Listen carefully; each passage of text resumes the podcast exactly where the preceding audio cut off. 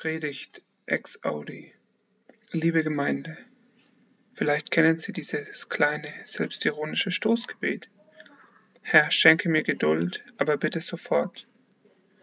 Herr, schenke mir Geduld, ein Gebet, welches bei jeglichem Warten gute Dienste leistet.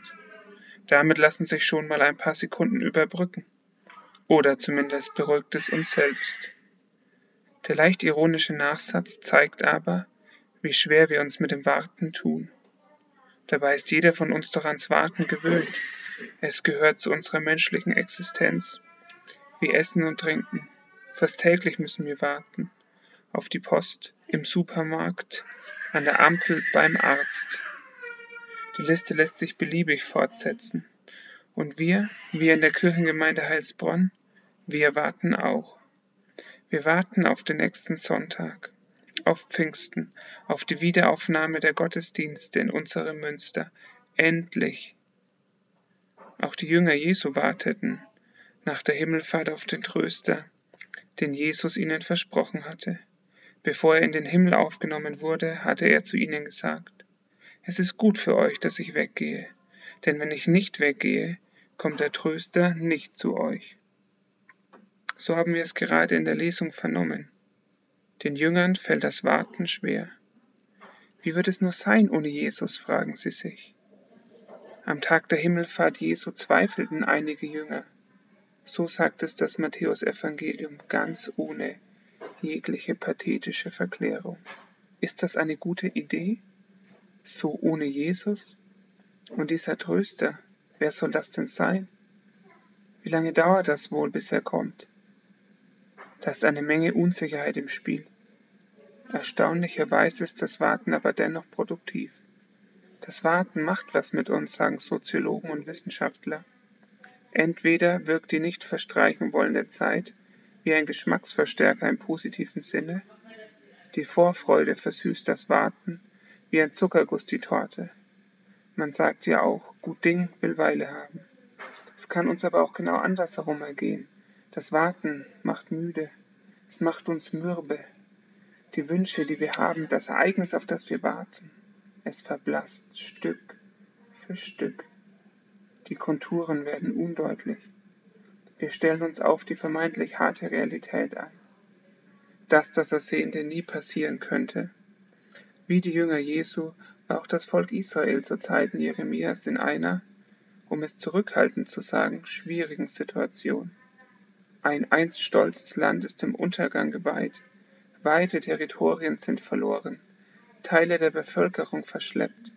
Und in dieser Situation spricht der Prophet Jeremia, siehe, es kommt die Zeit, spricht der Herr, da will ich mit dem Haus Israel und mit dem Hause Juda einen neuen Bund schließen. Man muss sich das vorstellen. Das Nordreich Israel ist schon seit über 100 Jahren untergegangen, als die Menschen diese Worte voller Hoffnung und Zukunft hören.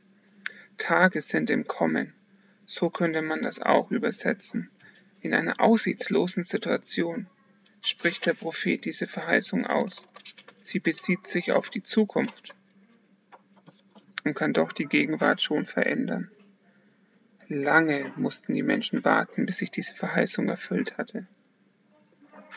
Erst am Pfingsten hat sie sich erfüllt. Und nicht nur da, sie erfüllt sich immer wieder neu. Immer dann, wenn Menschen die Erfahrung des Glaubens machen. Gottes Geist verändert Menschen und Gottes Geist verändert mich. Und doch ist die Verheißung noch nicht gänzlich erfüllt, heißt es doch in Vers 33 und 34. Ich will mein Gesetz in ihr Herz geben und in ihren Sinn schreiben, und es wird keiner den anderen, noch ein Bruder den anderen lehren. Und das steht noch aus. Auch dort, wo Kontaktbeschränkungen und Schulschließungen das Lehren und Lernen verändert haben, haben sie es doch nicht zum Erliegen gebracht. Lernen und Lehren gehören zu unserem ganzen Leben, sind nicht einfach nach einer Anzahl von Jahren ausgeschöpft. Von anderen belehrt zu werden, kann manchmal ja ganz schön schön sein besonders wenn es gilt, nicht alle Fehler selber zu machen. Wie es ein Sprichwort sagt, man sollte doch aus den Fehlern der anderen lernen, denn kein Mensch hat so viel Zeit, sie alle selbst zu machen.